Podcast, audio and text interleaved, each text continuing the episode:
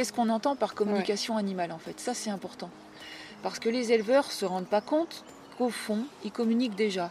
On va par exemple se rapprocher d'un cheval ou d'une vache et puis sentir une douleur euh, au niveau du ventre. Et euh, je trouve que la plupart des éleveurs ont suffisamment de discernement pour savoir si finalement cette douleur va leur appartenir ou si ça appartient à la vache. Et peut-être sans en avoir conscience, ils vont se dire Ah tiens, ma vache aujourd'hui elle n'est pas bien, elle a mal au ventre.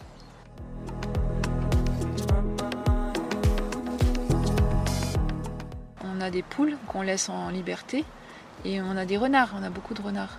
Mais en fait, y a alors on a un chat un petit peu particulier et qui, mène en fait, euh, qui fait le lien entre les animaux domestiques et les animaux sauvages. Et euh, il y, a, y, a, vraiment un, pacte et, euh, et, une conduite en fait. Du coup, on n'est pas embêté par les, renards. Mais nous, on les embête pas les renards. Donc, et on leur donne de l'eau, par exemple. Enfin, on fait attention à, préserver leur environnement. Donc, il y a moyen de négocier avec, avec les animaux. Euh, si on n'est pas habitué à la communication animale, on peut poser cette intention le soir avant de se coucher et, se mettre en lien avec les rapaces qu'on a l'habitude de voir au-dessus de chez soi et euh, de leur demander de nous faire un signe ou comment est-ce qu'ils voudraient qu'on euh, négocie en fait. Qu'est-ce qu'on peut faire? Et on va avoir la solution.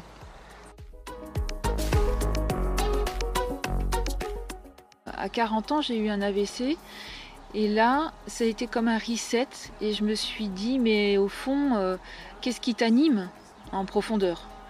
À l'époque, j'étais enseignante et, je me disais, mais c'est la terre, c'est vraiment la terre.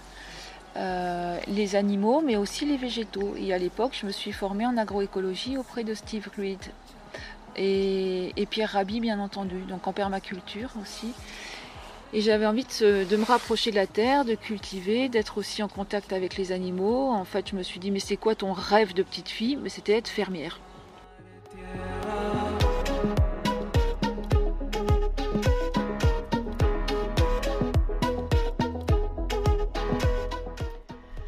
J'ai un petit speech à vous faire avant cet épisode que vous allez adorer avec Peggy Reboul. Après une pause de trois mois, je publie ici le premier épisode de la saison 3 du podcast, qui mue en laissant derrière lui le mot école pour devenir Agroécologie Voyageuse, le podcast. Comme vous le savez, l'école d'agroécologie voyageuse s'est terminée cet été et j'avais à cœur que ce changement s'ancre aussi dans le podcast. Depuis toute petite, je souhaite être journaliste, reporter nature. Tombée dans la marmite de l'agriculture, je suis devenue ingénieur agronome puis enseignante, ce qui m'a amené à créer peu à peu le AV. Je souhaite aujourd'hui me reconnecter à ma passion première, qui est de mettre en lumière celles et ceux qui régénèrent la Terre, de toutes les manières. Je souhaite donc développer le podcast, creuser certains sujets en particulier, aller encore plus dans la qualité et la profondeur, et vous proposer des ressources à explorer en parallèle de l'écoute de chaque épisode à travers la newsletter Le Mycélien. J'aimerais créer un modèle économique qui me permette de vivre peu à peu de cette passion, de cet amour que j'ai à vous inspirer, en étant porteuse des messages des paysans, des paysannes et de tout l'écosystème régénératif qui gravite autour de ces fermes. Alors voilà, j'ai lancé un compte Tipeee pour que vous puissiez soutenir le travail que je réalise depuis trois ans et demi et notamment le fait que j'ai envie de faire confiance à la participation libre et consciente. Vous allez pouvoir mettre de la conscience sur la valeur de mon travail pour pouvoir contribuer en retour à la hauteur de vos possibilités. Si vous le souhaitez, évidemment, si c'est juste pour vous. Toutes les informations sont en description de l'épisode. Parlons maintenant de cet épisode avec Peggy Reboul. Cela a été challengeant pour moi de le réaliser, car je sais que cet épisode va vous titiller, peut-être même vous bousculer à certains endroits. Peut-être que, vous ne serez pas d'accord, et c'est très bien.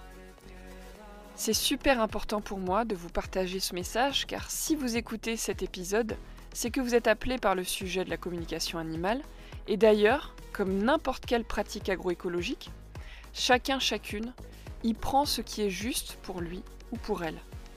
je vous invite vraiment à sentir ce qui vous fait du bien, ce qui vous donne de la joie, ce qui vous inspire pour nourrir et élargir votre vision de l'agroécologie.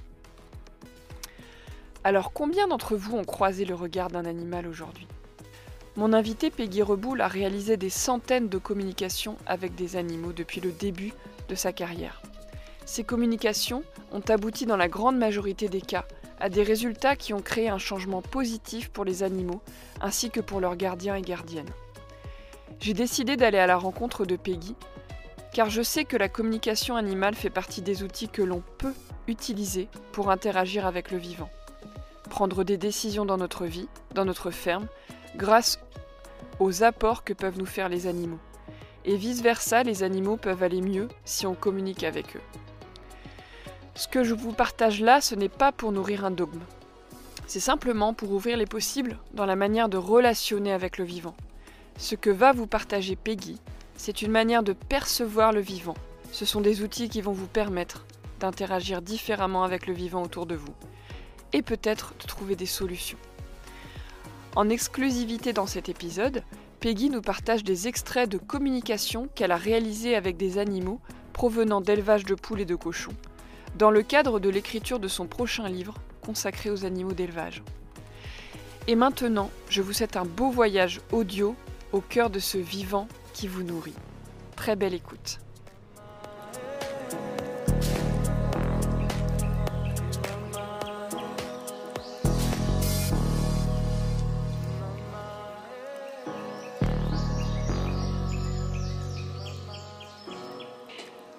Bonjour Peggy, euh, bienvenue euh, dans ce nouvel épisode du podcast de l'école d'agroécologie voyageuse.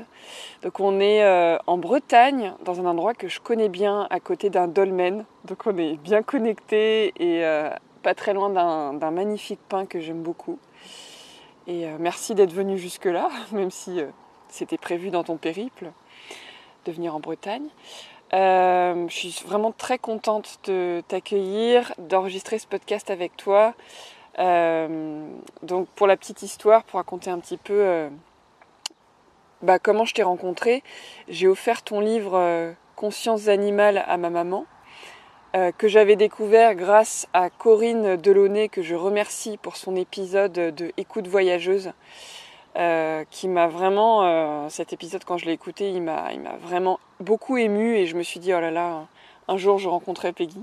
Et voilà, ça se passe. Donc merci Corinne ce que je voulais dire aussi, c'est que euh, j'avais offert ce livre à ma maman parce que euh, elle était en train de se préparer euh, au départ de mon vieux chien Diwan et, et, elle a fait deux séances de communication animale avant qu'il parte pour vérifier s'il était prêt à partir. Hmm. Et ça l'a beaucoup aidé. Et euh, on a fait aussi intervenir deux personnes à l'école d'agroécologie voyageuse. Une première personne l'année dernière, Laure Beaufigo, qui était intervenue en communication animale, qui est éleveuse en Mayenne. Et cette année, euh, Claire, euh, qui, qui, est intervenue à l'école sur tes conseils. Et pour cette intervention-là, tu avais fait une communication animale avec une vache euh, qui s'appelle euh, Jonquille. Mhm. On en parlera peut-être tout à l'heure. La vache d'Astrid, chez qui on était pendant cette phase, euh, cette phase enracinée. et depuis quelque temps, du coup, tu, tu, tu, fais un focus sur les animaux d'élevage. Et c'est pour ça aussi que j'avais envie de faire cet épisode avec toi. Peut-être dans un premier temps, déjà comment tu te sens ce matin? Et euh, la petite question euh, brise-glace, j'aime bien faire des petites questions brise-glace, quelles sont les sensations que tu as dans ton corps en ce moment? Alors, bah déjà, je suis très heureuse. Euh, il faut dire que je suis en vacances, c'est mon premier jour de vacances. Donc, à la fois fatiguée parce que je pense que toute la tension de, ces derniers mois arrive là et passe par mon corps. Donc, on ne peut pas dire que mon corps soit euh, très, très épanouie euh, à l'heure où tu m'interroges. Mais je me réveille d'une longue, longue nuit de sommeil et ça, ça ne m'était pas arrivé depuis fort longtemps. donc, euh, on va dire que je suis un petit peu engourdie, dans un état second, mais dans ce, dans ce milieu, dans cet environnement où je me sens finalement dans un entre-deux. quelque chose d'assez intemporel. Donc c'est très agréable. Voilà, je ne sais pas où je suis, j'arrive là, comme ça, je suis arrivée hier soir, dans un lieu que je ne connais pas. je discute avec toi, que je découvre pour la première fois, dans ce lieu que je découvre, alors moi ça m'enchante, ça m'amuse aussi beaucoup. C'est chouette. Merci. Alors, du coup, pas, tu n'es pas chez toi. Euh, est-ce que tu peux quand même nous parler de cette terre qui t'a accueilli euh, près de Nîmes? Et peut-être faire le lien avec ce qu'est l'agroécologie pour toi, puisque euh, tu, es, tu fais de la communication animale et tu as aussi un, lien particulier à l'agroécologie Alors j'ai un lien particulier parce que à 40 ans j'ai eu un AVC et là ça a été comme un reset et je me suis dit mais au fond qu'est-ce qui t'anime en profondeur? Euh, À l'époque, j'étais enseignante et, je me disais, mais c'est la terre, c'est vraiment la terre. Euh, les animaux, mais aussi les végétaux. Et à l'époque, je me suis formée en agroécologie auprès de Steve Reed et, Pierre Rabhi, bien entendu, donc en permaculture aussi. Et j'avais envie de, de, me rapprocher de la terre, de cultiver, d'être aussi en contact avec les animaux. En fait, je me suis dit, mais c'est quoi ton rêve de petite fille? Mais c'était être fermière. Et euh, cependant, je suis quand même aussi très, très en lien avec l'humain et avec cette conscience de, et cette envie profonde de relier l'humain à la nature. Et je me disais, euh, ben, je vais monter euh, un concept, une ferme, pour permettre à l'humain de se relier en fait à la nature pour retrouver sa vraie nature, au fond. Ne sachant pas à l'époque que finalement c'était moi que je cherchais déjà à reconnecter à ma propre nature. Mais c'est ce qui s'est produit.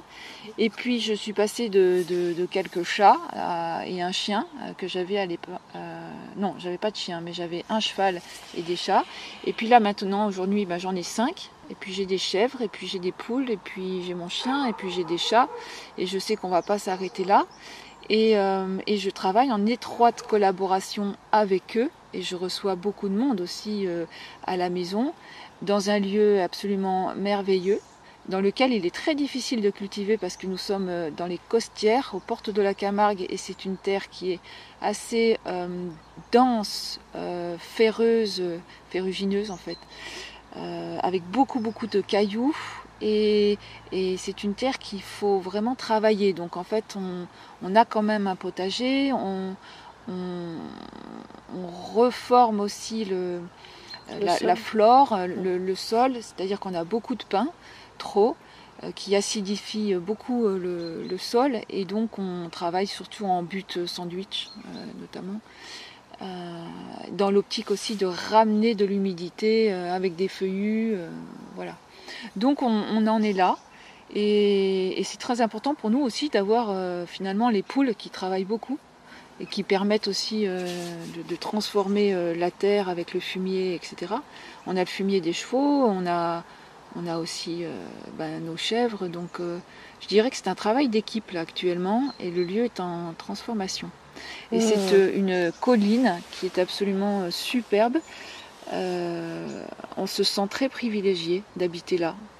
donc on prend soin de ce lieu et on collabore avec lui, avec les présences aussi invisibles du lieu. Et depuis, on a d'excellents résultats. Mon compagnon euh, travaille avec les esprits de la nature. Et, euh, et quand on aborde aussi euh, l'entretien du terrain, là aussi, on, se met en lien avec les gardiens des lieux et les esprits de la nature pour savoir si c'est juste pour nous d'intervenir ou pas. Voilà. Donc on tient compte aussi de la faune et de la flore sauvage. enfin, si on peut appeler ça sauvage, mais voilà, les sangliers, les renards, les écureuils et tout ça.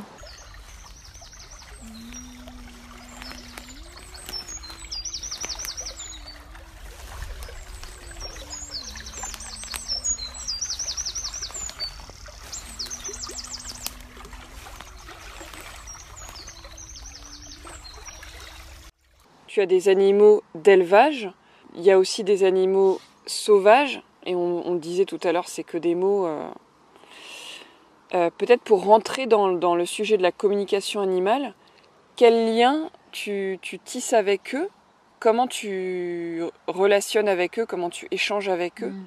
Et est-ce que ça a évolué au fur et à mesure de, ta vie Est-ce qu'il y a eu des moments où tu as plus relationné avec les animaux domestiques qui ne sont pas des animaux de rente mm, mm. et les animaux plus qui nous, qui nous produisent quelque chose est-ce que tu vois une différence C'est quelle relation tu as entretenue Comment tu communiques avec eux Et petit à petit, on pourra mm, aller dans qu'est-ce que c'est que la communication animale? Alors, j'ai envie de te dire qu'au début, je, faisais une différence. Et aujourd'hui, j'ai une vision peut-être plus globale. Et pour moi, j'arrive plus à faire de différence entre un être humain et un, et un animal. Que ce soit un animal dit sauvage ou domestique ou de rente. Pour moi, c'est euh, une âme avant tout. Donc, au final, c'est une relation d'âme à âme que, j'ai avec l'animal. Euh, mm. Et c'est un travail de coopération. Je co-crée avec eux. Alors, euh, je mange plus de viande, hein, ou, rarement. Ça m'arrive quand même. Hein. Euh, donc là où j'habite, par exemple, il y a des taureaux, et c'est peut-être la seule et unique viande que je mange quand je me sens très fatiguée. Mais je les connais. je sais où ils vivent, je sais comment ils vivent, je les ai interrogés. Et là, je remercie. Mais là, on va sur un autre sujet, donc je reviens à ta question initiale. Animal domestique, animal de rente, animal sauvage. Finalement, je me demande si, si c'est encore pertinent de définir comme ça euh, ces animaux. Voilà, pour moi, il y a vraiment une notion de vivant au sens global du terme et qu'on ne peut plus trop mettre, plus classer comme ça. Ça n'a plus de sens, en tout cas pour moi. Après, euh, comment je, travaille avec eux, comment je coopère avec eux, ben, et je pense d'ailleurs aux éleveurs, hein. il y a l'animal euh, qui se présente à nous ben, finalement dans son être incarné. Hein. Donc euh, le cheval avec ses besoins, enfin tous ces animaux avec leurs besoins primaires, puis leurs besoins secondaires aussi. Et puis ensuite, il y a cette relation plus profonde qui fait que finalement, Qu'est-ce qui fait que nous sommes en lien avec telle ou telle espèce? Qu'est-ce qui fait que nous sommes en lien et amenés à coopérer, travailler avec eux? Est-ce qu'il n'y a pas quelque chose qui vient de plus loin finalement? Euh, Et là, euh, alors j'ai des je suis en consultation aussi tous les jours, mais la consultation elle se fait essentiellement avec des animaux domestiques, chats, chiens, euh, chevaux, et puis parfois, bah, parfois des élevages. Donc des fois j'ai même des communications avec des troupeaux. Et c'est intéressant de voir justement en profondeur qu'est-ce qui fait qu'on se retrouve dans cette vie-là en relation avec euh, un troupeau de vaches ou, euh, ou euh, un élevage de chevaux ou même un animal domestique Alors je voudrais, je voudrais parler justement de la communication. Qu'est-ce qu'on entend par communication animale en fait? Ça c'est important. Parce que les éleveurs ne se rendent pas compte qu'au fond, ils communiquent déjà. Et, tu parlais de ressenti chez les éleveurs. Alors le ressenti, le ressenti kinesthésique dans le corps, euh, on va par exemple se rapprocher d'un cheval ou d'une vache et puis sentir une douleur euh, au niveau du ventre. Et euh, je trouve que la plupart des éleveurs arrivent à faire ont suffisamment de discernement pour savoir si finalement cette douleur va leur appartenir ou si ça appartient à la vache.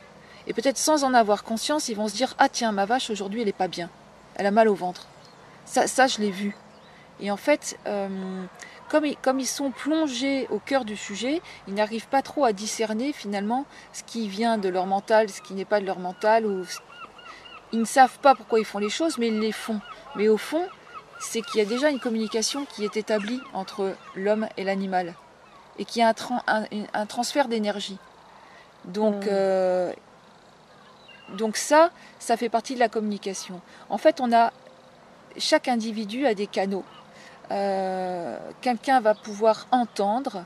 C'est alors en fait par la communication, on s'imagine toujours que c'est des mots, des mots, des phrases. Communication animale, on reçoit des mots, des phrases. Non, la communication, c'est tout un ensemble d'informations qui nous arrivent à travers nos différents canaux. Donc pour certains, il va y avoir des flashs ou des images. Et l'animal, en fait, va vous envoyer l'information. Regarde, hmm. mon petit est pas bien dans mon ventre, j'ai besoin d'un soutien, d'un vétérinaire, euh, ça va mal se passer, euh, la mise bas, euh, enfin, ou le vélage, enfin, etc. Et donc, l'éleveur peut très bien avoir des images ou des flashs qui arrivent comme ça pendant la nuit ou la journée. il peut avoir des ressentis kinesthésiques dans le corps, il peut avoir une forte intuition en se disant là j'ai l'impression que je ne peux pas la laisser toute seule ce soir.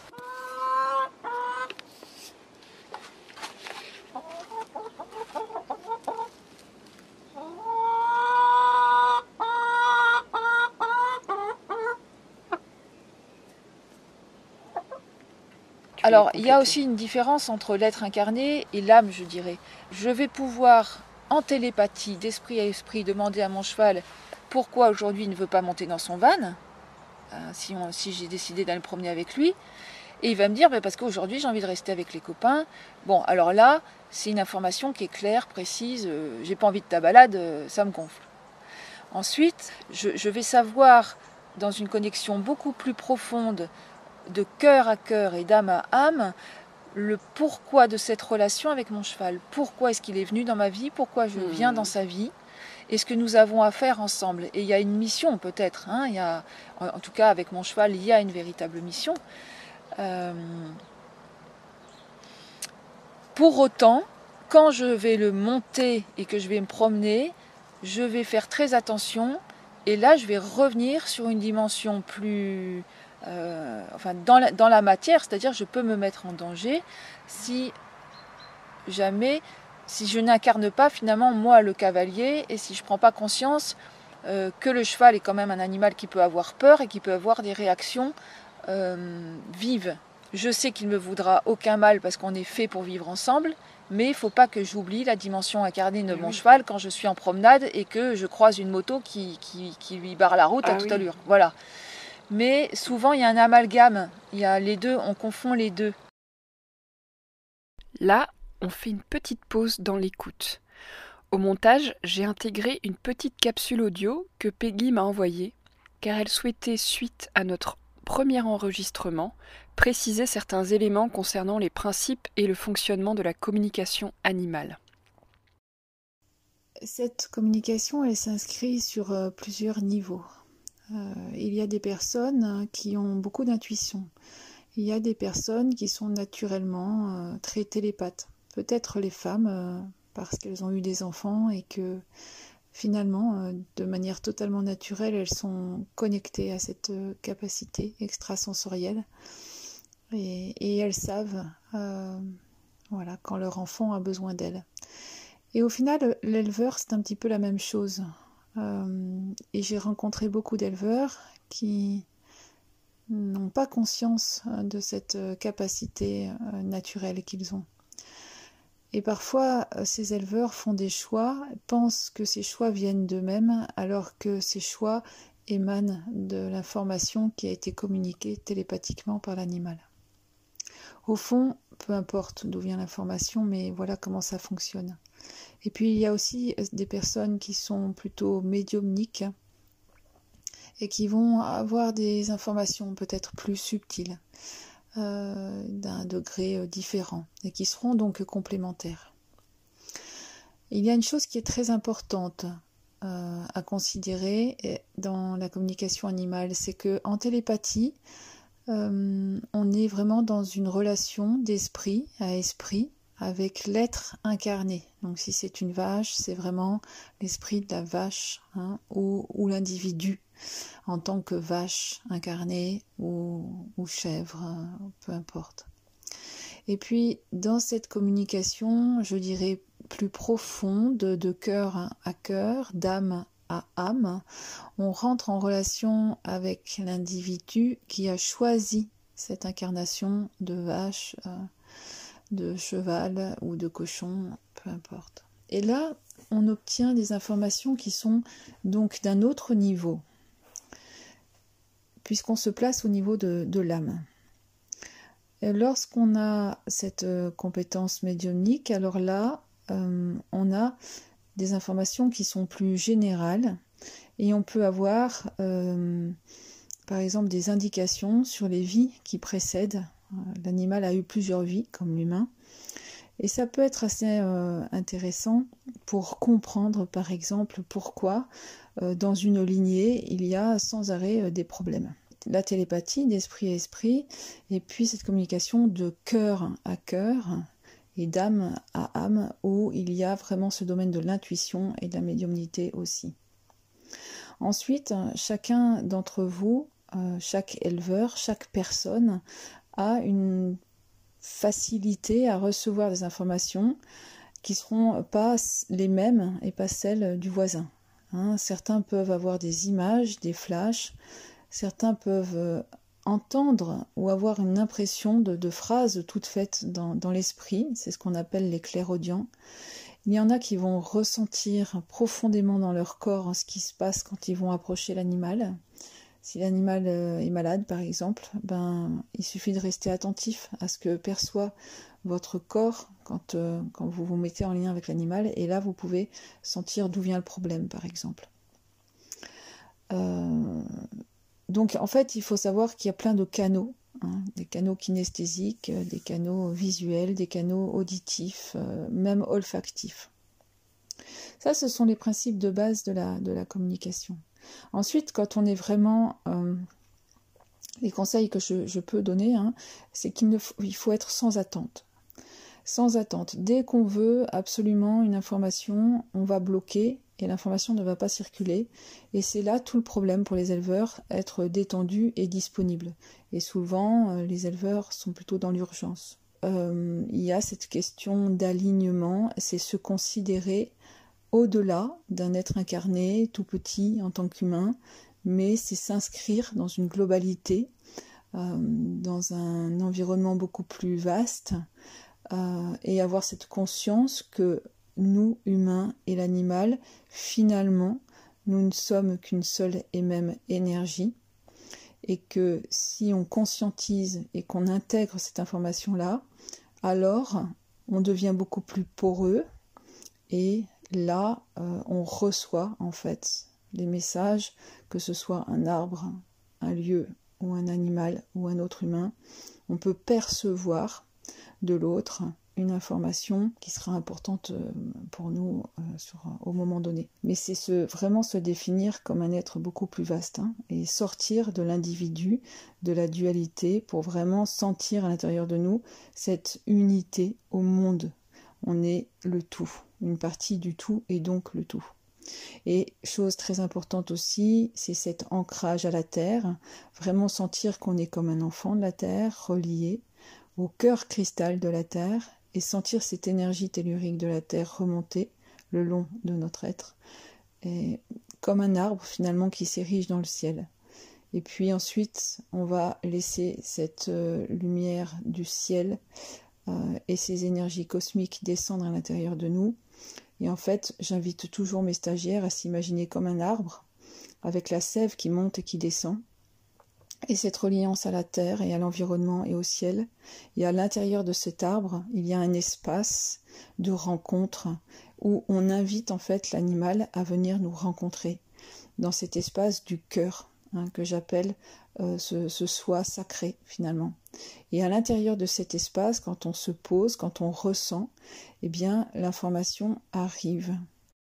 Et pour toi, euh, quel intérêt euh, on a à intégrer la communication animale comme outil pour développer plus d'agriculture du vivant, d'agroécologie sur la planète? Eh ben Moi, je dirais que c'est leur conseil, c'est-à-dire qu'on peut vraiment co-créer avec eux j'ai vu des animaux qui pouvaient euh, donner euh, des conduites d'élevage, qui pouvaient dire à leur éleveur, mais attention, là, le, cheptel commence à tomber malade, et il faut vite intervenir, et il faut que tu interviennes de telle façon.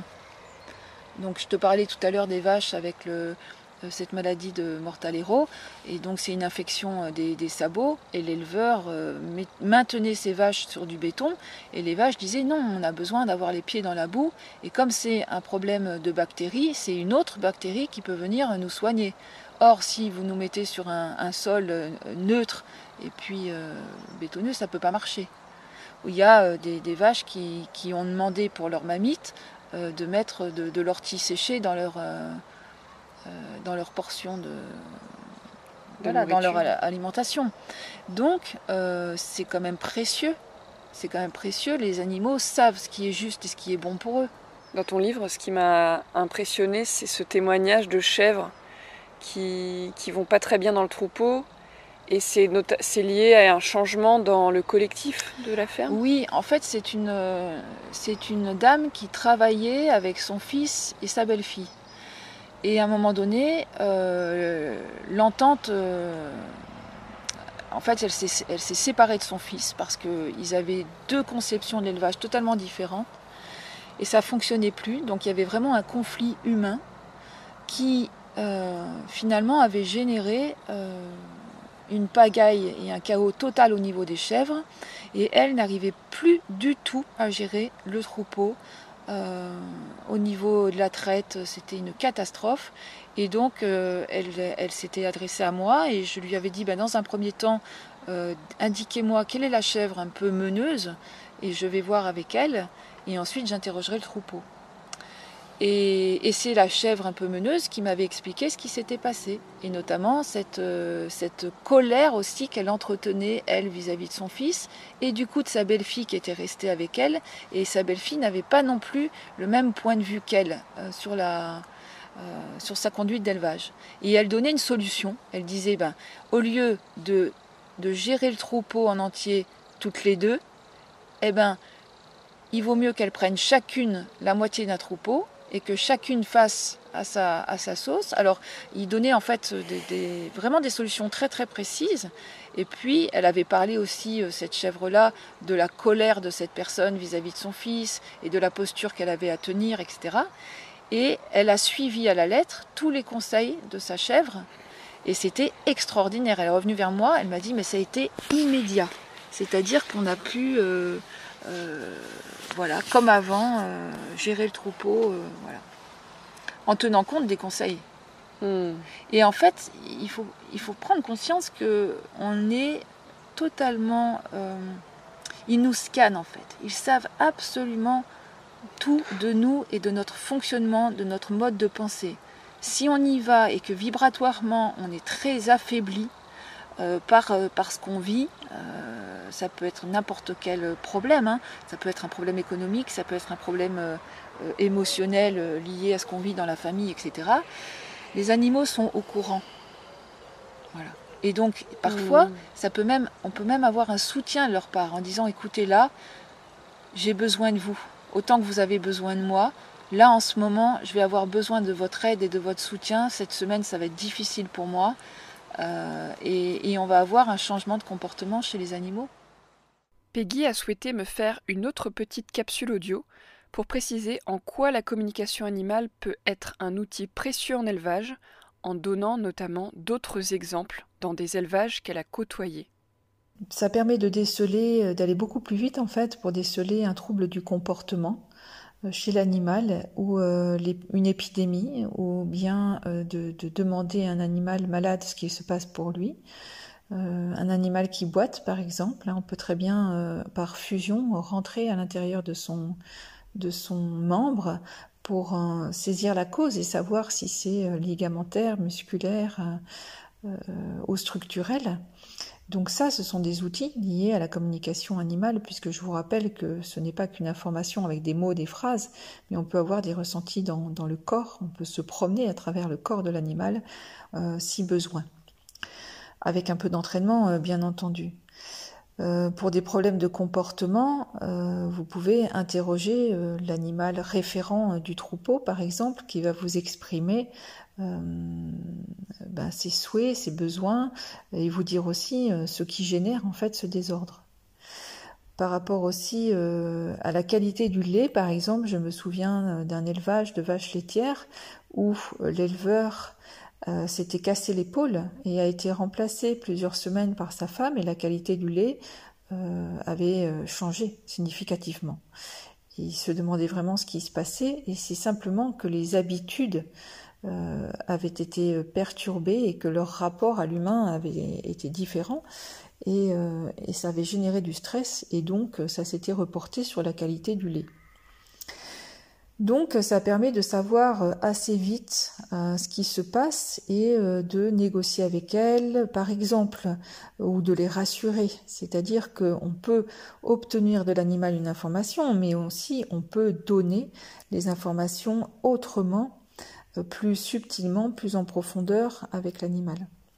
de, négocier aussi avec elles. Euh, quand je dis elles, je, parle par exemple des vaches hein, ou, des chèvres, euh, de, négocier avec les animaux, de co-créer avec les animaux, euh, de leur dire aussi quand on n'est pas bien, d'avoir leur soutien.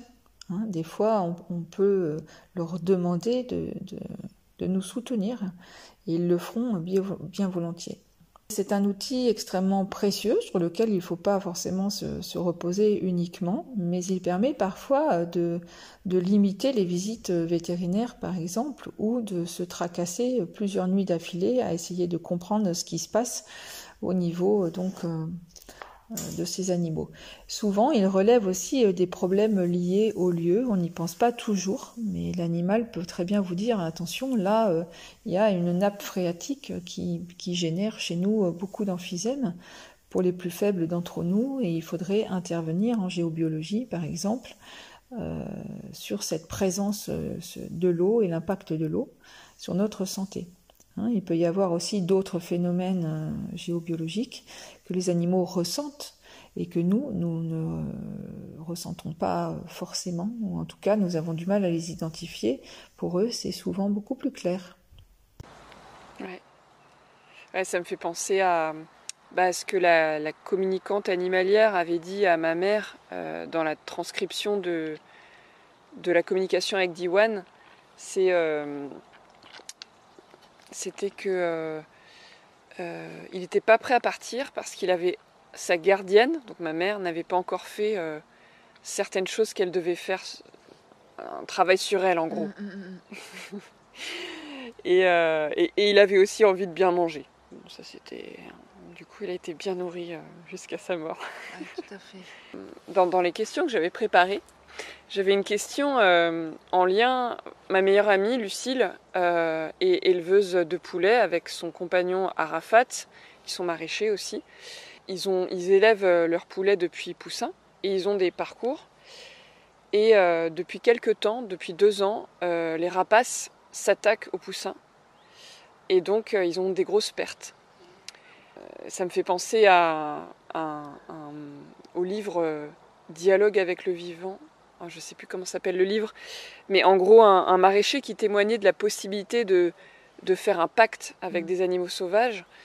Et alors ai, je leur en ai parlé et bon, bon, ils ont, ils ont peut-être tenté euh, de, de, de, de, communiquer avec les rapaces et leur dire s'il vous plaît, euh, arrêtez, euh, ça fait beaucoup de grosses pertes économiques quand même. Bref, ils ont mis des filets. donc là, il y a des filets en ce moment. Qu'est-ce que tu ferais dans cette situation-là en fait?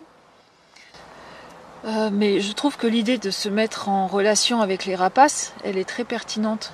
Alors, euh, je vais te ramener par exemple, nous sur notre colline, on a des poules qu'on laisse en liberté et on a des renards, on a beaucoup de renards. Mais en fait, y a alors, on a un chat un petit peu particulier et qui, mène en fait, euh, qui fait le lien entre les animaux domestiques et les animaux sauvages. Et il y, a, vraiment un, pacte et, et, une conduite en fait un code de conduite à tenir. Et du coup, on n'est pas embêté par les, par les renards. Mais nous, on les embête pas, les renards. Donc, euh, et on leur donne de l'eau, par exemple. Enfin, on fait attention à, ce que, à préserver leur environnement. Donc, il y a moyen de négocier avec, euh, avec les animaux. Et on peut s'adresser euh, à eux, comme, comme le font d'ailleurs hein, certains peuples autochtones. Euh, si on n'est pas habitué à la communication animale, on peut poser cette intention le soir avant de se coucher et, se mettre en lien avec les rapaces qu'on a l'habitude de voir au-dessus de chez soi et euh, de leur demander de nous faire un signe ou comment est-ce qu'ils voudraient qu'on euh, négocie en fait. Qu'est-ce qu'on peut faire Et on va avoir la solution. La solution, elle va émerger le lendemain, elle va arriver. On va avoir la solution. Donc il y a quand même moyen de négocier. Après, il faut bien savoir qu'on s'installe, nous, euh, dans, des territoires qui, au fond, euh, euh, ne nous appartiennent pas. Enfin, et pour les animaux sauvages, cette notion de, territoire ou d'appartenance, ça n'a pas de sens. Nous, quand on est arrivé chez nos, chèvres, parce que quand on est arrivé sur ce lieu, les trois chèvres étaient là, et puis quand j'ai rouspété parce qu'elles mangeaient nos fleurs, mes fleurs, elles m'ont dit mais, mais c'est pas tes fleurs, ce sont des fleurs. Euh, et, elles sont à tout le monde ces fleurs. Enfin voilà, Il faut aussi avoir conscience de ça, quoi, de cette notion de propriété. Non, ça, ça se partage. Ça se partage et il y a toute la question du modèle économique des fermes actuelles qui sépare qui ne partagent pas. C'est-à-dire qu'il y a l'endroit qui est réservé à la production, l'endroit qui, peut-être, il y a un petit coin pour le sauvage, mais encore, il y a plein de fermes où il n'existe plus. Mhm. Là, chez Lucille Arafat, il y a du sauvage un peu partout dans la ferme. Et du coup, ça pose, ça pose la question aussi. Euh, enfin, je sors un peu de l'histoire des rapaces, mais de la question des limites. Parce que quand on est dans une ferme, euh, si on est, on est dans un jardin-forêt, bah en fait, c'est sauvage et en même temps on récolte dedans. Par contre, si on est dans une ferme où tout est séparé, ou qui doit avoir, euh, euh, bah, en l'occurrence, la ferme de Lucille Arafat, bah, il y, a des, y a des planches quand même de maraîchage, il y a des haies, donc les oiseaux vont dans les haies, les planches de maraîchage, euh, ça serait bien que tout soit pas bouffé quand même. Mm. Donc il y a, c'est vraiment là il pourrait très y complexe avoir comme une, planche de maraîchage pour les animaux sauvages. ouais nous, on a bon, les escargots, c'est une catastrophe les escargots. Et, euh, donc on essaye de, négocier. Après, cette question de limite, à un moment donné, euh, ben nous, ça nous arrive de dire attention. Euh, au bout d'un moment, là, vous savez que dans la maison, on ne rentre pas et, on vous prévient. Mais si dans, dans, 15 jours vous continuez à rentrer, on va traiter. Et on prévient. Et ça, c'est une question aussi de, de limites. Euh, ouais, les limites. Il faut poser des limites. À un moment donné, il faut poser des limites. Mais j'ai remarqué aussi que moi, mes animaux m'amenaient vraiment à poser des limites avec mon compagnon parce que parce qu'on n'en a pas de limites et on permet trop de choses. Et à chaque fois, ça nous ramène sur qu'est-ce qu'on voilà. À l'incarnation humaine aussi de j'ai besoin de manger quand même. Et... Oui, oui, oui. Je vais vous passer maintenant un extrait de la communication que Peggy a réalisée avec Aubépine, la truie préférée de Noémie Calais, épisode 74, éleveuse de porc dans le Gers. C'est une truie très particulière et Noémie a un lien spécial avec elle. C'est la truie la plus âgée du troupeau, mais elle a énormément d'énergie. Elle a déjà fait neuf portées, mais la neuvième en mars a été difficile. Économiquement, pour payer ses charges, ses dettes, Noémie devrait soit l'envoyer à l'abattoir, soit lui faire faire des petits. Elle ne veut ni l'un ni l'autre, donc pour l'instant, elle la garde et n'a pas l'intention de l'envoyer à l'abattoir. Alors tout de suite, elle m'exprime le fait qu'elle est capable d'amorcer ou de désamorcer des conflits elle m'explique qu'elle observe, surveille, mais aussi elle montre la voie. Elle montre la voie euh, à son entourage, c'est-à-dire les autres cochons, mais aussi vous-même. Et en règle générale, à tous ceux qui peuvent s'intéresser à elle. C'est une truie qui incarne le désir d'un changement radical en termes d'élevage et son rapport à la terre, mais aussi à l'humanité est très particulier en ce sens où euh, il y a une grande et profonde conscience et un engagement par rapport à, tout cela. Alors euh, cet être en particulier euh, a comme désir aussi de coopérer avec vous, Noémie. À travers vous, elle, elle, elle me dit être en lien avec une alliée, ressentir cette alliance avec vous et vous avez, euh, d'après elle, de nombreux points communs, à tel point que je, pourrais même, quelque part, dans ce qu'elle me fait ressentir, de cette énergie qu'elle a, on dirait une partie de vous-même. Alors je ressens, ou plutôt elle me fait ressentir une vibration euh, particulière aussi euh, par rapport à votre cheptel, Noémie, comme si euh, la viande euh, que vous proposez à travers euh, ces cochons hein, avait une qualité différente des autres cochons.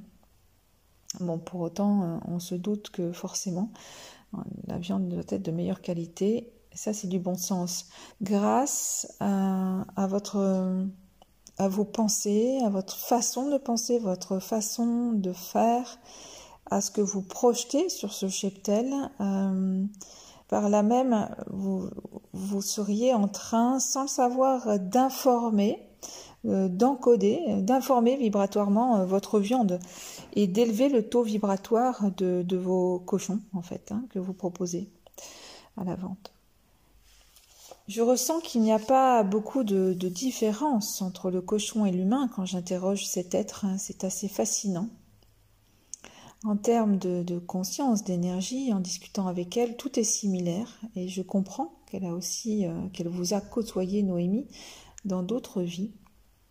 En tout cas, qu'une alliance euh, a existé depuis fort longtemps entre vous.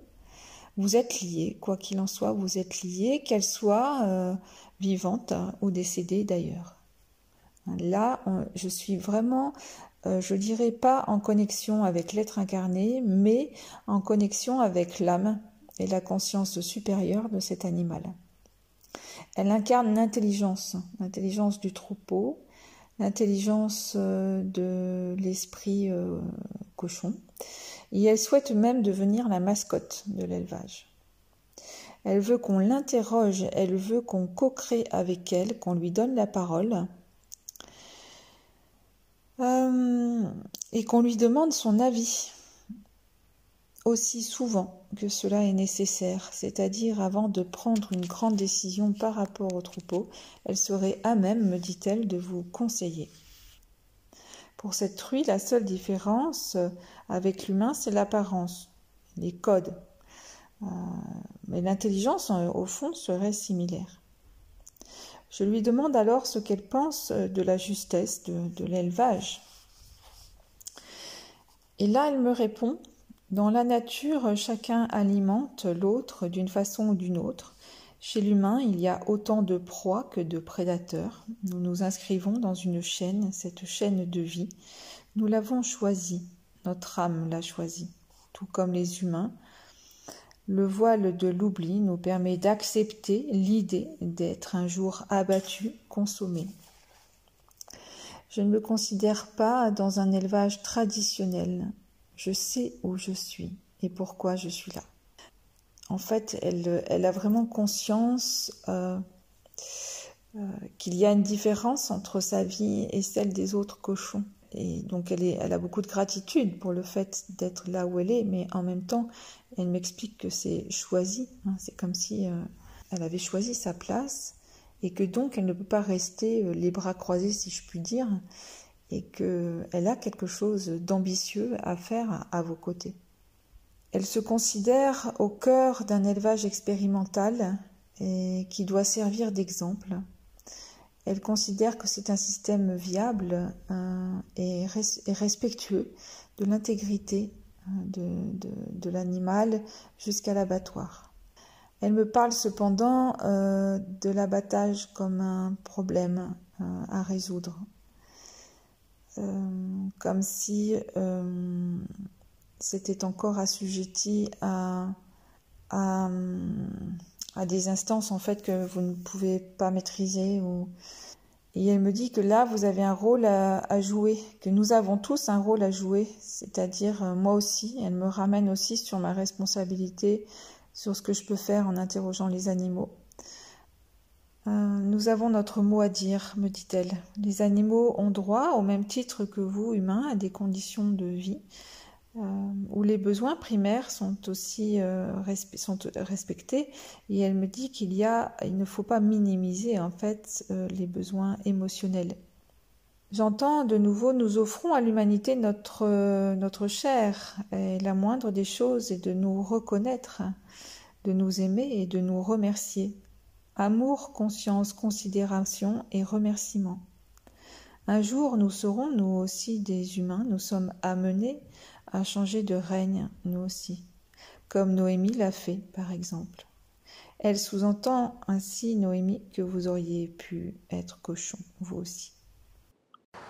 Euh, est-ce que tu as envie de partager d'autres exemples euh, qui parleraient peut-être aux, éleveurs, éleveuses ou futurs éleveurs, futures éleveuses qui nous écoutent? Est-ce que ce qui s'est passé avec Jonky, par exemple, ça t'a ça t'a marqué Ça m'a euh marqué parce que je me suis aperçue qu'il y avait aujourd'hui de nouveaux éleveurs, de jeunes éleveurs, souvent en reconversion, qui avaient déjà un parcours hein, euh, avant et qui, euh, par conséquent, avait peut-être euh, une analyse particulière ou une analyse globale de la situation, parfois une analyse économique, parfois une analyse politique, qui les amenait à faire certains choix. Donc une qualité aussi d'éleveur chez ces nouveaux arrivants qui me, qui me surprennent et qui, et qui me donnent beaucoup d'espoir. Eh bien, j'ai remarqué qu'au niveau des animaux, bah, c'est comme s'il y avait aussi des animaux avec une conscience euh, très accrue euh, et avec euh, intervenant sur des domaines aussi, par exemple sur les lieux, la, la Jonquille, la vache de comment elle s'appelle déjà? Astrid. D'Astrid.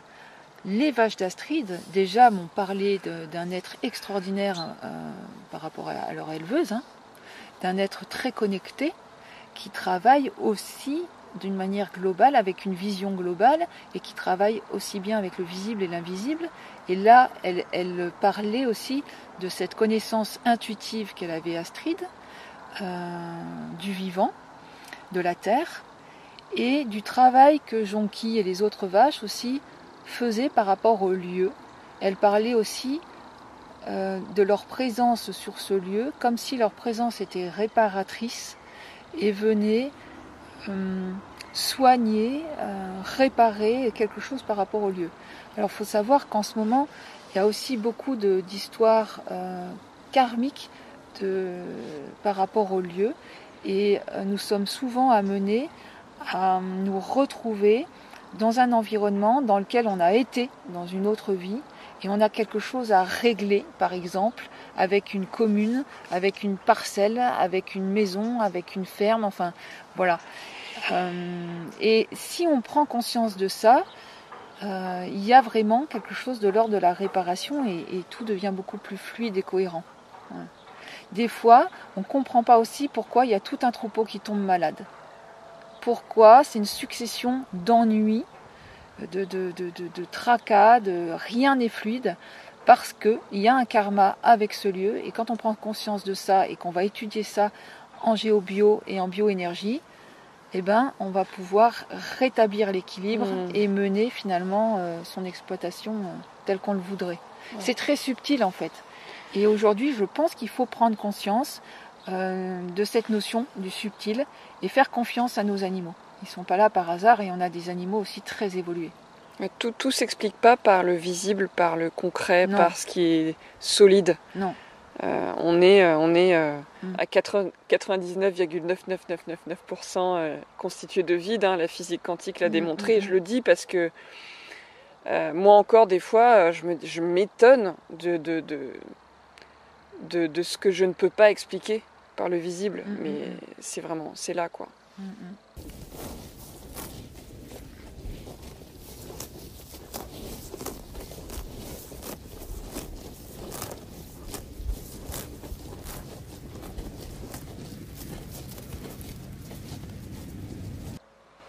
Après, bien sûr, il y a, mais ça, on pourrait en parler euh, beaucoup. Et puis, euh, Noémie Calais en avait très très bien parlé de cette, de la mort de l'animal.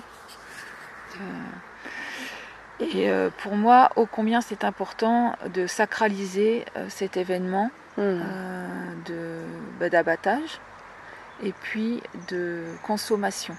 C'est-à-dire que s'il et là, le consommateur a un rôle à jouer primordial. C'est de prendre conscience de cette vie qui a été donnée euh, pour, euh, pour, faire perdurer la vie finalement. Hein. donc, euh, Et les vaches, en fait, le disaient bien, je, je donne une vie pour, pour perdurer la tienne. et c'est en même temps, c'est j'ai compris que c'était important pour les animaux de rester dans le paysage et que si on arrêtait tous de manger de la viande, ben, il y a des disparitions énormes de, de, de, vaches, par exemple, qui se feraient. Et donc c'est c'est quand même juste que ces vaches, elles restent dans nos paysages. Celles qui sont les paysages, celles qui sont les bâtiments, par contre. Euh, non, pas du tout. Et ben là, par exemple, j'ai quelque chose à dire qui va peut-être choquer certains, mais dans des élevages extensifs, ce qui se passe, c'est que l'abattage est tellement euh, violent euh, et, et, ce qui se passe, c'est comme ça déshumanise en fait. Et là, ça, eh bien, quand les animaux décèdent, il y a beaucoup d'animaux qui restent en errance, c'est-à-dire dans le bas astral, qui n'ascensionnent pas, tellement c'est violent. Donc ça crée une énergie très très basse, une vibration très basse. Et d'ailleurs, ce que les consommateurs ne savent pas, ils ne prennent pas conscience de ça, c'est qu'ils pensent manger de la viande, mais en fait, ils mangent un produit qui est vibratoirement très nocif à leur santé mentale, psychique et physique. À cause de cette violence, en fait. À l'inverse, les animaux qui sont élevés et pas produits, élevés, euh, dans des élevages euh, extensifs en plein air, etc., euh, en agroécologie notamment. L'abattage est souvent aussi très violent parce que les abattoirs, aujourd'hui, il y a très peu de petits abattoirs. Et donc, il y, a tout un travail hein, qui, qui arrive là petit à petit, mais vraiment, c'est tout un système qui, doit, qui est en train de changer, de, de retrouver la, la responsabilité pour les éleveurs de tuer eux-mêmes leurs animaux ou en tout cas que ce soit fait de manière euh, ça me paraît vraiment très important sans douleur voilà, qu'il y ait des coopératives qu'il y ait des, des, des, oui, des abattoirs qui soient communs euh, pour de petits éleveurs et que chaque éleveur puisse retrouver effectivement la possibilité de tuer lui-même ses animaux et là le travail sera propre et, et et pas douloureux ni pour l'éleveur ni pour l'animal finalement et ça n'en sera que plus bénéfique aux, consommateurs. Et, tout à l'heure justement tu parlais, euh, tu as dit euh, bon j'arrête parce que c'est un autre sujet. Tu parlais de la viande et du fait que tu remercies. Oui. Tu peux nous en parler un petit peu de ça? Oui, pour moi il y a vraiment cette euh, gratitude à avoir et puis là je peux te, lire par exemple un tout petit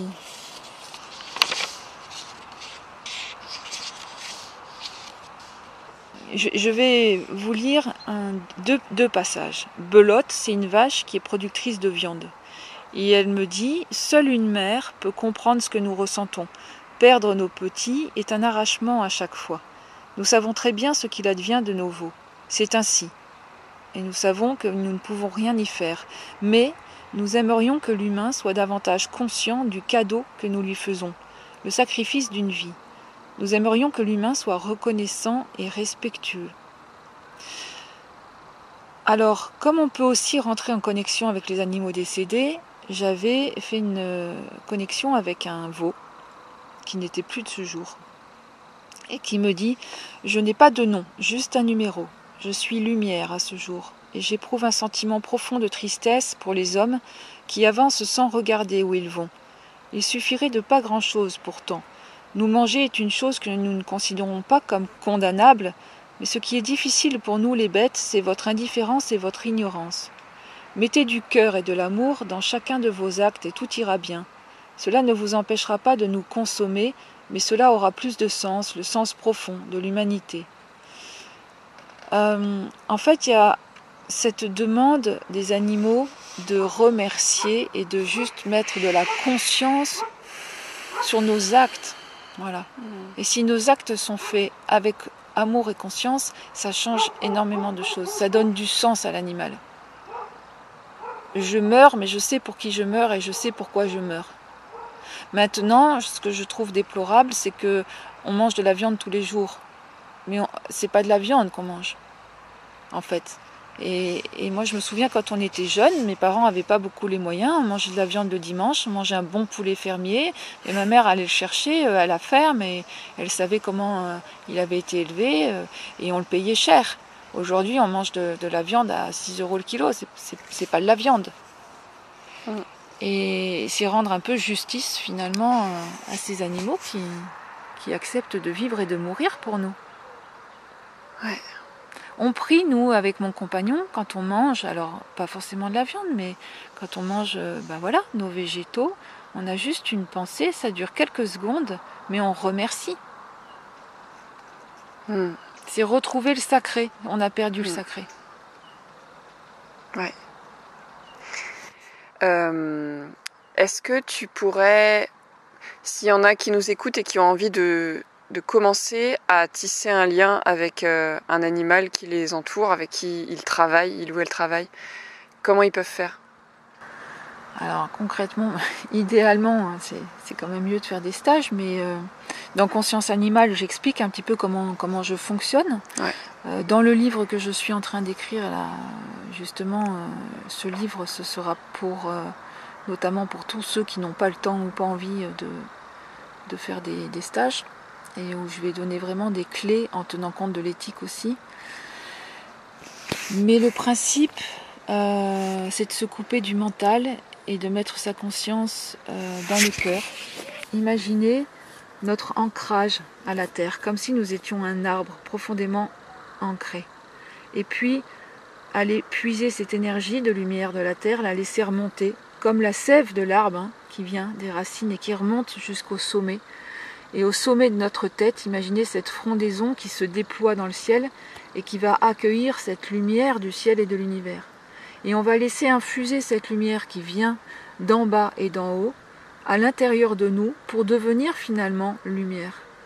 Et cette lumière, on va prendre conscience qu'elle émane aussi de nous, c'est-à-dire au cœur de notre cœur, il y a comme un diamant qui, qui brille. Et dans cet espace du cœur, on va inviter l'animal à nous rejoindre et on va juste écouter ce qui se passe. Et là, on aura un ressenti physique, ou alors on aura une image, ou alors on aura un mot, une phrase. Et euh, ne pas chercher coûte que coûte, ne pas attendre coûte que coûte à avoir des informations, juste laisser venir. Se débrancher du mental. Laisser venir ce qui vient. C'est au fond c'est très simple.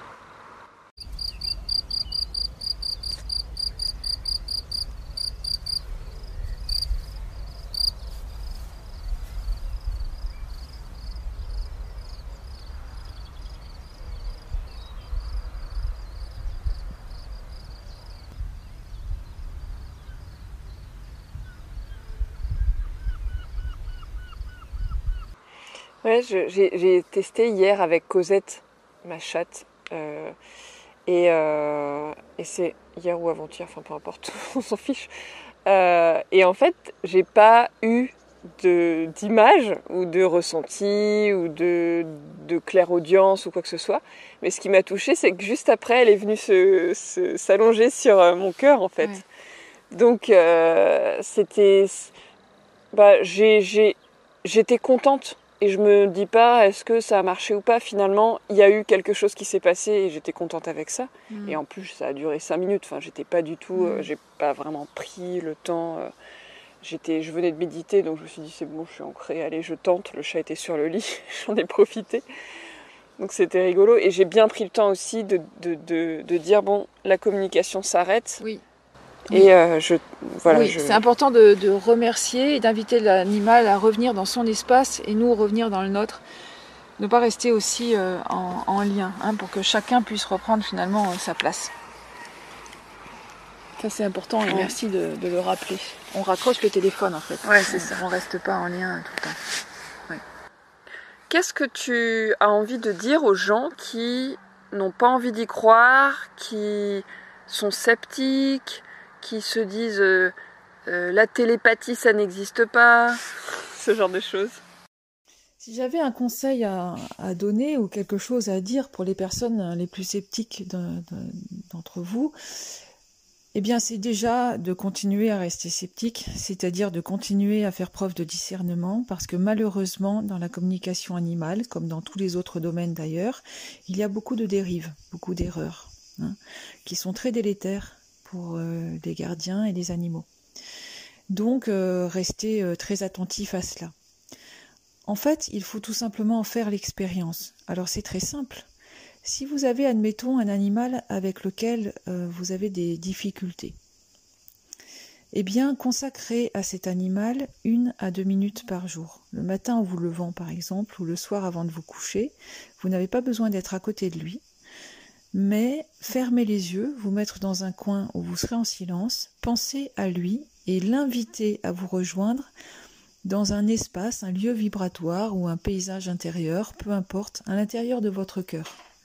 Coupez avec le mental, une à deux minutes, invitez l'animal à rentrer en résonance et en lien avec vous et parlez-lui, c'est-à-dire que vous allez avoir un flux de pensées positives où vous allez demander à l'animal de coopérer avec vous, ou de vous expliquer, de vous faire euh, ressentir euh, ce qui génère en fait son problème.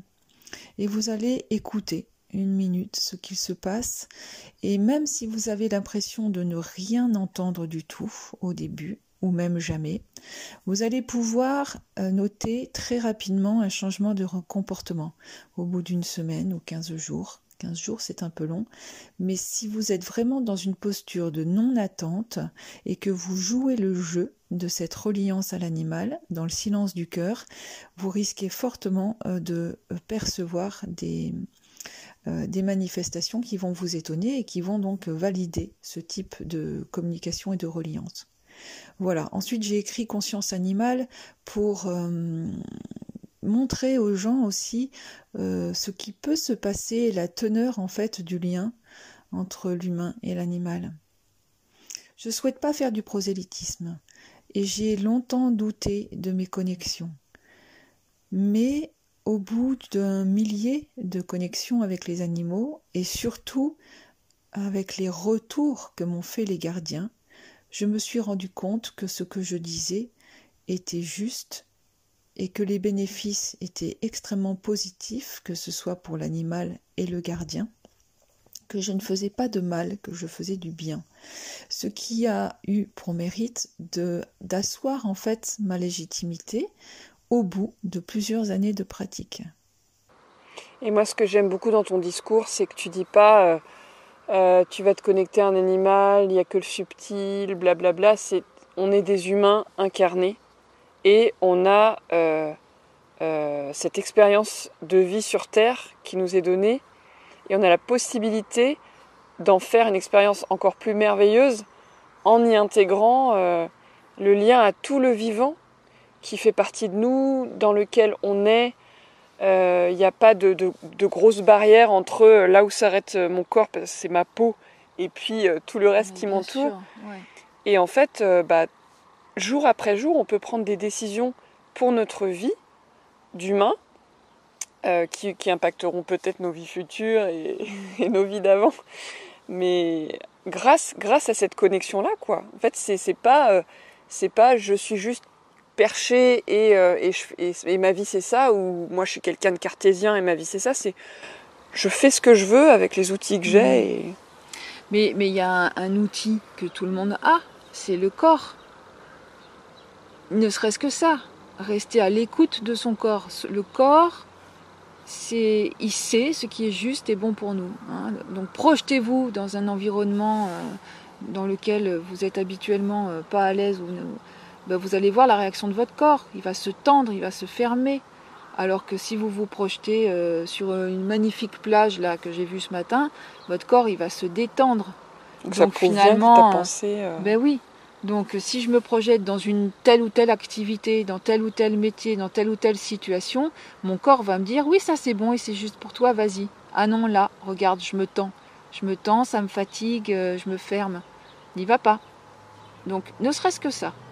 Et, c'est comme le, c'est le pendule intérieur. Est-ce que c'est juste de, d'amener euh, mes vaches euh, à manger euh, dans tel pré là cette semaine?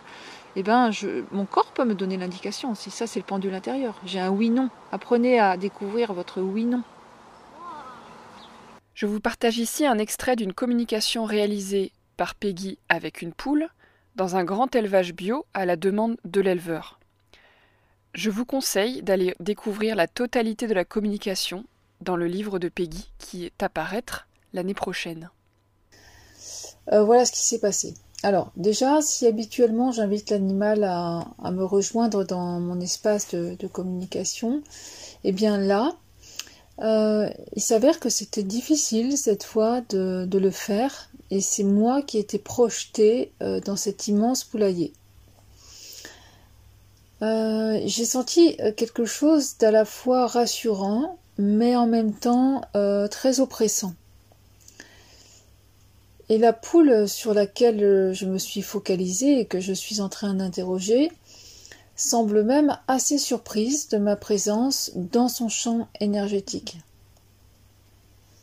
Alors je me présente à elle et je lui explique pourquoi je suis là et je lui demande si elle a conscience de ce qu'elle vit si elle peut m'en parler. Euh, le fait aussi qu'elle soit là pour faire euh, des œufs et que ces œufs sont revendus donc euh, pour que l'humain les consomme. Alors, et qu'une fois que sa rentabilité sera en baisse, elle ira chez des particuliers. Voilà comment je m'annonce. Cette annonce-là, après, je ressens une forte oppression au niveau de mon plexus et de ma poitrine. Et puis je ressens du stress, une forme d'inquiétude. Je comprends, je ressens et elle m'exprime que le bruit, euh, c'est un problème pour elle. Que hum, elle juge qu'il y a un trop grand nombre de poules autour d'elle, qu'elles peuvent sortir, ça elle me le dit, qu'elles peuvent avoir plus d'espace si elles veulent, mais elle m'explique que euh, la ponte s'effectue à l'intérieur et que même si elle sort, elle passe un certain temps dedans et que dedans en fait ça résonne et que la poule euh, qui me parle en fait aspire visiblement à beaucoup plus de calme. Alors je ne la sens pas malheureuse, mais je ne la sens pas épanouie non plus. Alors je lui demande ce qui lui manque et là elle me montre un espace euh, à l'extérieur euh, où la terre est pauvre en me, disant en fait que c'est euh, l'endroit où elle vit. Dans ce qu'elle me montre, je ne perçois pas de, de, végétaux, de variété de végétaux. Et elle m'explique alors que c'est la variété de l'environnement qui semble très important pour elle et pour les autres et qu'il y a dans son quotidien une forme de routine.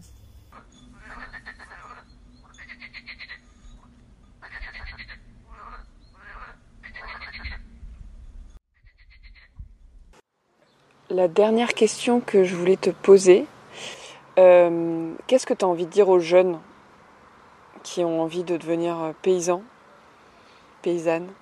Pas forcément jeunes d'ailleurs, mais des, jeunes dans, la, dans, dans, leur, dans le métier aussi Dans le métier, dans le métier.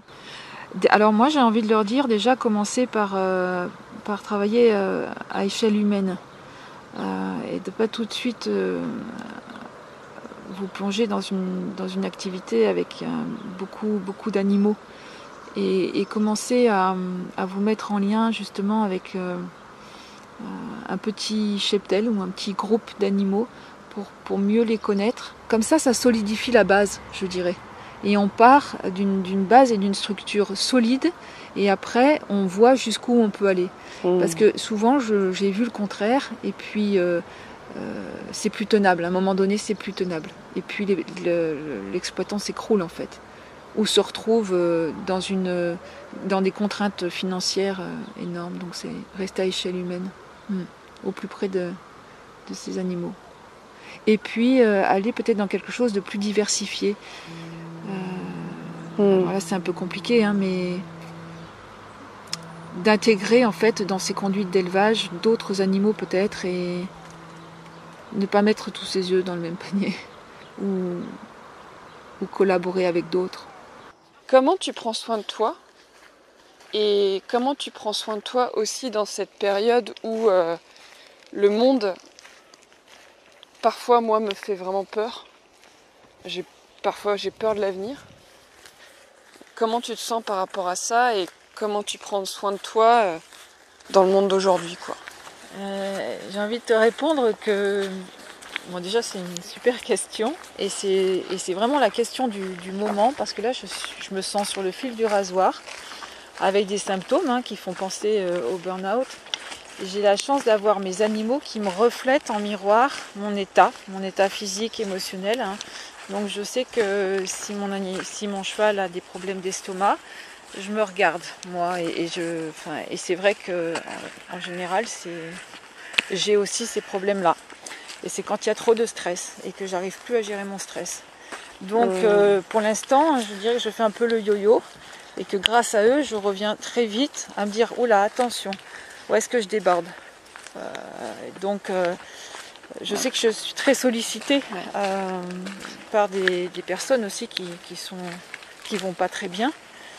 Et, maintenant ce n'est plus avec culpabilité et c'est plus en me sentant égoïste que je prends soin de moi. C'est que là vraiment j'arrête tout et je me repose et je prends ce temps de m'émerveiller, de revenir dans le moment présent. Et je sais qu'après je serai plus, plus juste dans mon rapport aux autres. Euh, que ce soit les animaux ou les humains. Mais avant, j'avais vraiment beaucoup de difficultés en me disant c'est très égoïste et je faisais passer les autres avant moi. Et, je me suis rendu compte que c'était pas juste parce que j'ai failli perdre la santé aussi. Euh, et c'est pour ça qu'il y a aussi beaucoup de burn-out. Et hum, je me rends compte aussi à quel point c'est délétère d'être tout le temps connecté aux nouvelles technologies ou aux réseaux hmm. sociaux.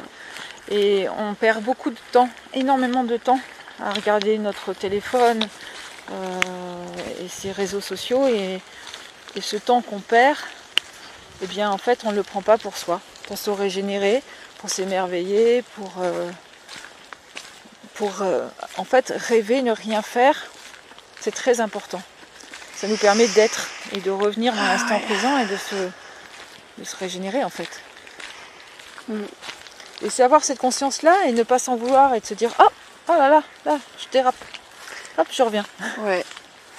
Ah, j'ai pris conscience aussi récemment, euh, parce qu'au départ, quand j'ai imaginé l'école d'agroécologie voyageuse, on pensait euh, en créer 100 d'ici 2030. Tu vois, on avait des ambitions de créer 100 écoles et tout. Et en fait, je me suis rendu compte que j'allais, euh, j'allais me tuer à la tâche. À créer une école d'agroécologie, quand même, c'est un comble. Bon, c'est, le cas de beaucoup d'entre nous. Hein. On veut faire le bien et puis on s'épuise. Euh, et là, aujourd'hui, j'en ai créé une. Elle s'arrête. Donc, j'en ai même pas créé. Déjà une, elle s'arrête. Alors 100.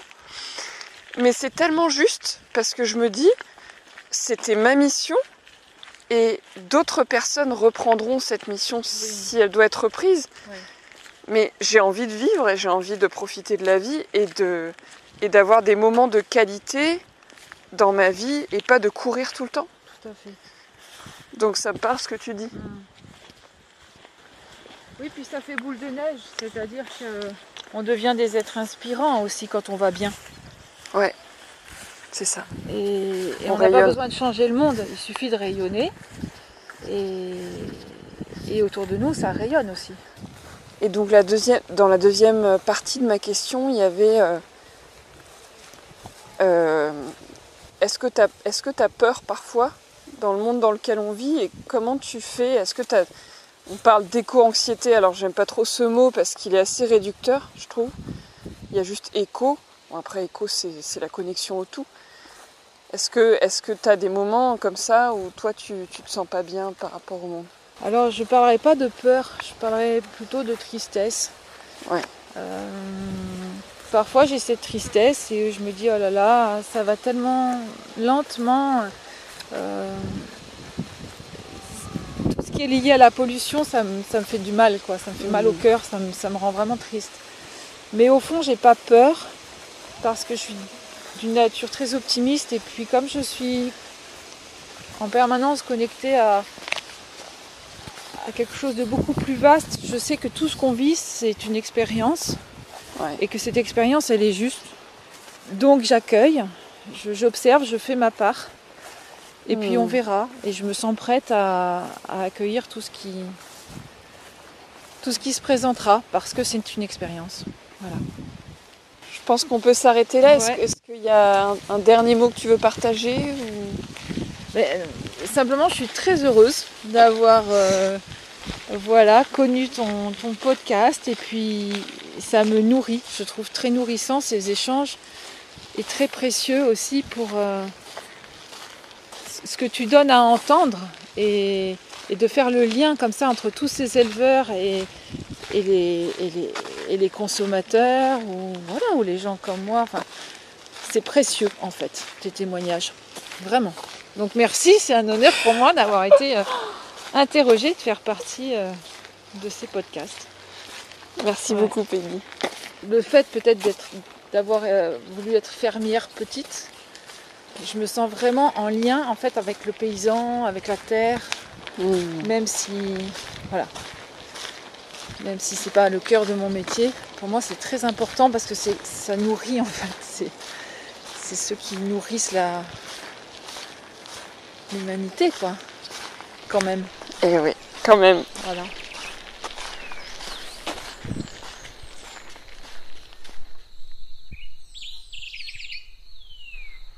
Alors, comment vous sentez-vous après avoir écouté cet épisode? Je vous invite à prendre juste un petit moment pour ressentir ce qui se passe à l'intérieur de vous. Si vous souhaitez m'encourager à continuer à développer mon travail, pouvez me soutenir sur mon Tipeee Agroécologie Voyageuse. Une autre manière de me soutenir est de mettre 5 étoiles sur votre plateforme d'écoute et laisser un petit commentaire. Vous pouvez aussi partager cet épisode à trois personnes qui pourraient être intéressées par ce sujet et suivre le podcast Agroécologie Voyageuse sur Instagram.